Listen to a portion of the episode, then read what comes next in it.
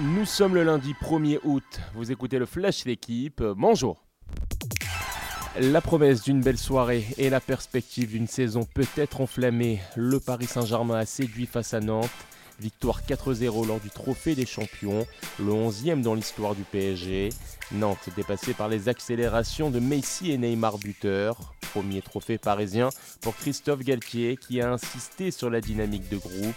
Pas de langue de bois et des échanges directs. Prochain rendez-vous pour le PSG avec Kylian Mbappé cette fois, un déplacement à Clermont samedi prochain. Ramener la coupe à la maison, un refrain entonné par les Anglaises, nouvelles championnes d'Europe. L'Angleterre a dominé en finale l'Allemagne 2-1 après prolongation à Londres devant plus de 87 000 supporters. Un succès historique pour les femmes et populaire pour une nation qui n'avait plus triomphé depuis 1966. Les hommes avaient alors remporté le mondial déjà sur la pelouse de Wembley.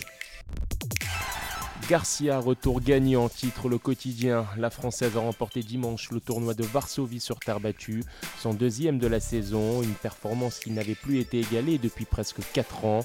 Caroline Garcia excelle ces dernières semaines sur les retours de service, une volonté d'aller de l'avant, explique la francilienne, remontée à la 32e place mondiale.